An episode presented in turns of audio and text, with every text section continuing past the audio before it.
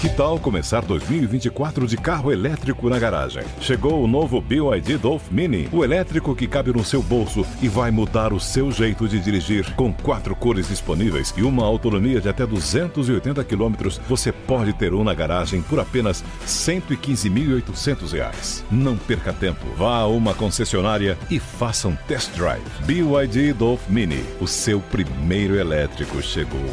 No trânsito, escolha a vida. Há vários dias uma ideia vem sendo martelada na minha cabeça. Está na hora de estocar produtos em casa por causa do coronavírus? Tenho relutado muito, muito mesmo, por vários motivos. Primeiro, porque moro num apartamento pequeno, não tem espaço para estocar nada aqui. Segundo, porque detesto seguir a multidão. Sabe aquela história que toda mãe fala para o filho? Você não é todo mundo. Acho que a minha repetiu isso vezes demais. Virou lema impregnado na persona que tento construir há mais de três décadas com tanto esforço. E por fim também existem as orientações do governo. Don't resort to panic buying, ou não caia na tentação de fazer compras apenas porque você está surtando. Essa é uma frase que vem sendo repetida com afinco nos últimos dias pelos integrantes do gabinete de Boris Johnson.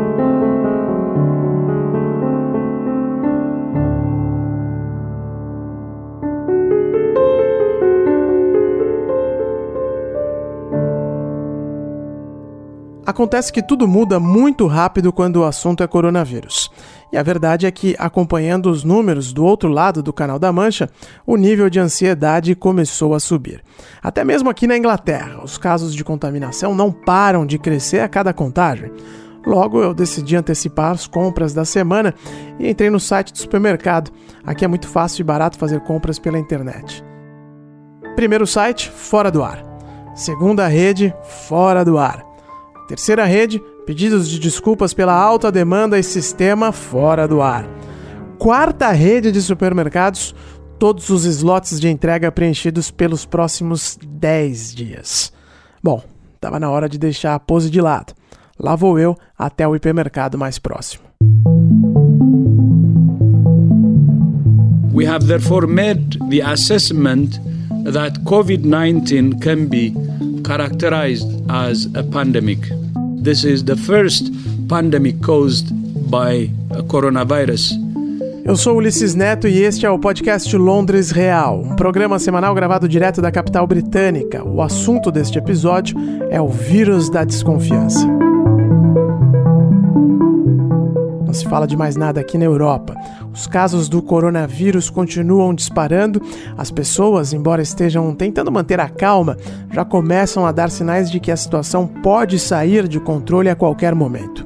E essa impressão ficou mais clara para mim aqui em Londres na quinta-feira, dia 12. O metrô da cidade continua com aquele ar de normalidade, poucas pessoas usando máscaras, nenhuma confusão. Até mesmo nas ruas, gente circulando normalmente, entrando nas lojas, seguindo com a vida enquanto é possível. Mas as notícias de que a Itália está vivendo uma situação duríssima em hospitais e nas ruas de cidades grandes como Milão e Roma prendem a atenção principalmente agora que algo parecido está começando a ocorrer também em outras grandes capitais como Madrid, Paris, Lisboa.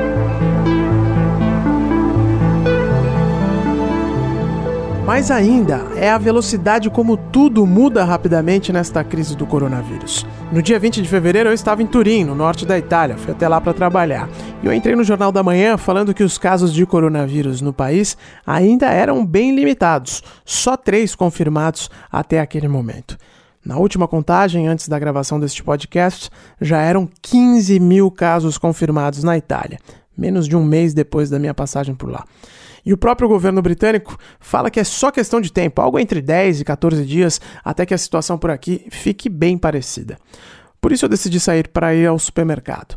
Um pouco por precaução, um pouco por curiosidade, um pouco por desconfiança no que o governo está falando e, por fim, para ver também como as coisas estavam por lá.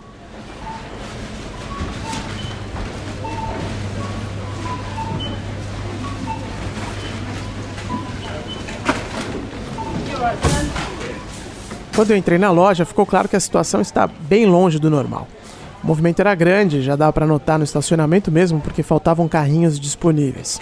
Essa loja é da rede Tesco, a maior do Reino Unido, parece muito com os hipermercados do Brasil. Eu não vou dizer que a situação era caótica, porque caos é o que acontece na 25 de março em São Paulo em véspera de Natal. Mas a loja estava movimentada, vamos colocar assim. Aliás, eu vou postar algumas fotos no Instagram, na conta do podcast, LondresReal, dá para vocês terem uma dimensão do que eu estou falando. As prateleiras de itens essenciais estavam sim vazias. Aqui se vende paracetamol no supermercado, não tinha. Sabonete para as mãos, não tinha. Sabão em pó e amaciante para roupas, não tinha. Papel higiênico, esquece, nenhum rolo sequer. Uma das funcionárias me disse que o supermercado recebeu três pallets de papel higiênico depois do almoço, naquele dia mesmo, e acabou tudo em apenas uma hora. Saí de lá com meia dúzia de bobagens e com a sensação de que agora não restava mais opção. Eu teria que confiar no governo de um jeito ou de outro. E é aí que mora o principal problema. Porque está cada vez mais claro que os governos ao redor do mundo não sabem muito bem o que estão fazendo para tentar conter esse vírus. Good afternoon, everybody, and uh, thank you very much for coming. I've just chaired a meeting of the government's emergency committee, including ministers from Scotland, Wales, and Northern Ireland, and it's clear primeiro-ministro do Reino Unido, Boris Johnson, fez mais um pronunciamento na televisão nesta quinta-feira. A expectativa era de que o país iria avançar nas medidas de contenção do vírus. Mas não foi exatamente isso que Johnson anunciou.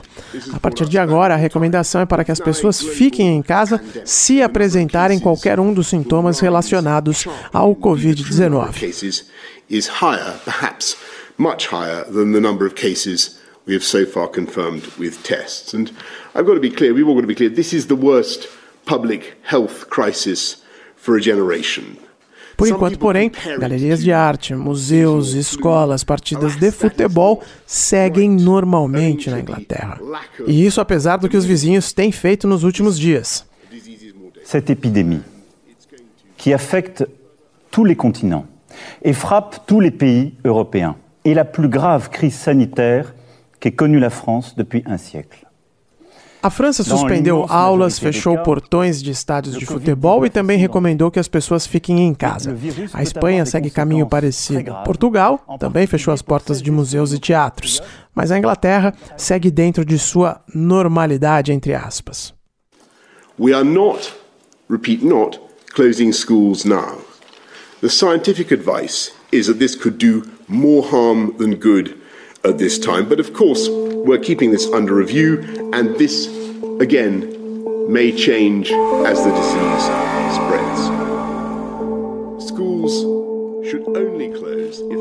A decisão de manter aulas e outros eventos como se nada tivesse acontecendo parece arriscada.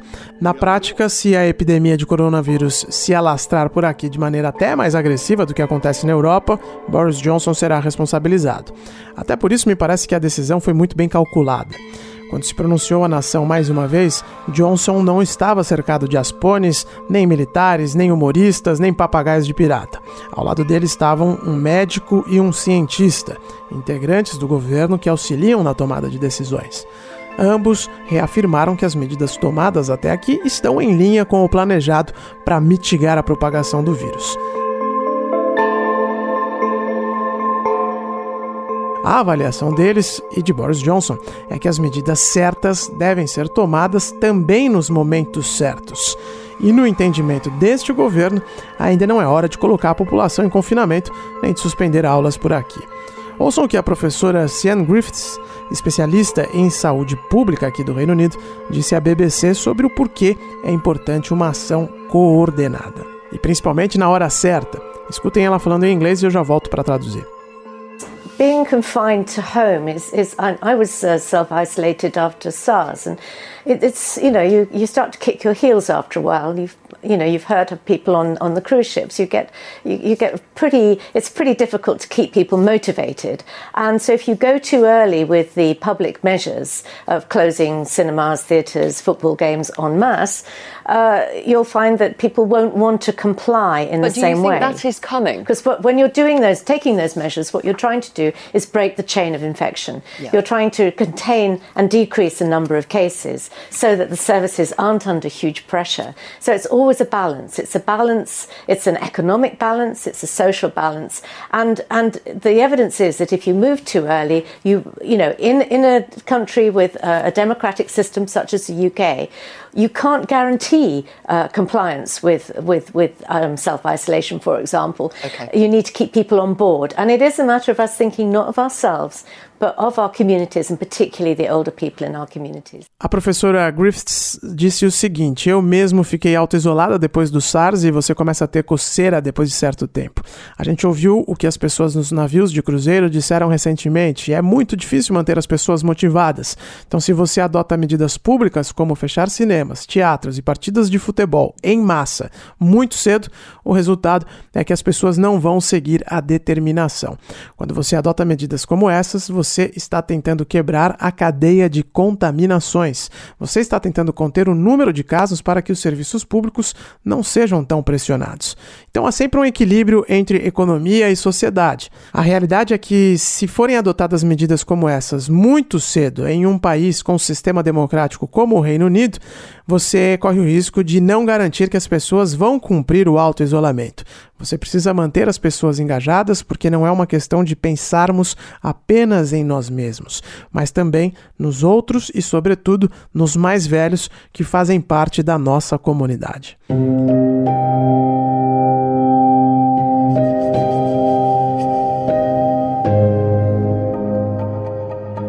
Julgar pelas cenas que eu vi no supermercado, me parece que o governo britânico e a professora Griffiths têm um ponto importante a ser considerado. No mais, o primeiro-ministro britânico não está dando uma de abobado. Ele não tentou diminuir a crise em nenhum momento até aqui, pelo contrário. I must level with you, level with the, the British public. Um, more families, uh, many more families, are going to lose loved ones before their time. Boris disse o seguinte: preciso ser muito honesto com o público britânico. Muitas outras famílias vão perder entes queridos antes do que deveriam. Então, por que é tão difícil confiar no governo e nos pedidos para que todos mantenham a calma e sigam em frente, lavando as mãos constantemente, é claro? A minha sensação é a de que um dos principais problemas nessa crise é a falta de coordenação global. Sejamos sinceros, independente da sua orientação política, os Estados Unidos hoje não lideram mais nada.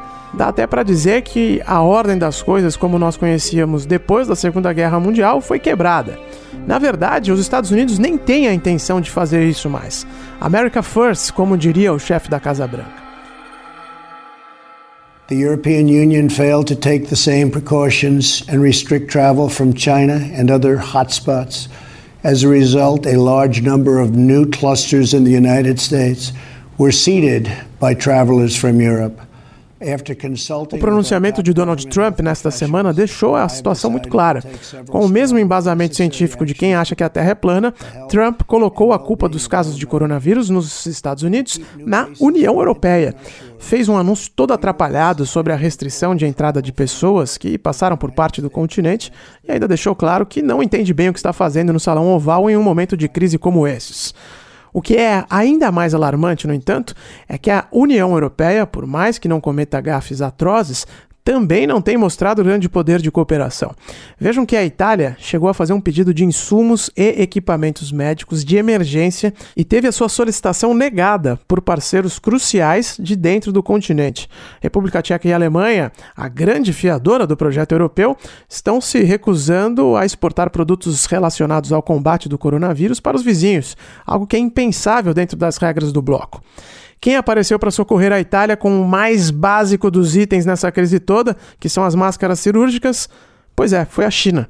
Logo, é de se entender por que as populações do mundo inteiro estão à beira de um ataque de nervos com essa crise do coronavírus. Como bem disse o ministro da Saúde do governo Bolsonaro, Luiz Mandetta, as fronteiras do planeta são uma mera convenção das sociedades. Na prática, elas já não existem de forma tão restrita assim há bastante tempo e o coronavírus está apenas se aproveitando dessa situação. Enquanto o vírus circula livremente para todos os lados, os governos tentam agir individualmente. Em sociedades mais desorganizadas, como a do Brasil, já tem até a instituição se antecipando e tomando as próprias medidas, como faculdade que suspende aula sem que o governo tenha determinado tal ação. Isso não tem como dar certo. E a aflição diante desta ameaça, que é muito maior que uma mera gripe, vem crescendo a cada dia. So I'd like to end by repeating the two important messages with which you will become uh, familiar. Uh, it is still vital perhaps more vital than ever, that we remember to wash our hands. And lastly, of course, even if uh, things seem tough now, uh, just to remember that we will get through this, this country will get through uh, this epidemic, just as it has got through many uh, tougher experiences before, if we look out for each other and commit wholeheartedly to a full national effort. As duas últimas mensagens de Boris Johnson: lavem as mãos. E é claro, o país, no caso a Grã-Bretanha, que ele se referia, é claro, vai superar essa crise porque já passou por momentos muito piores. Mas é preciso que todos estejam comprometidos e colaborem.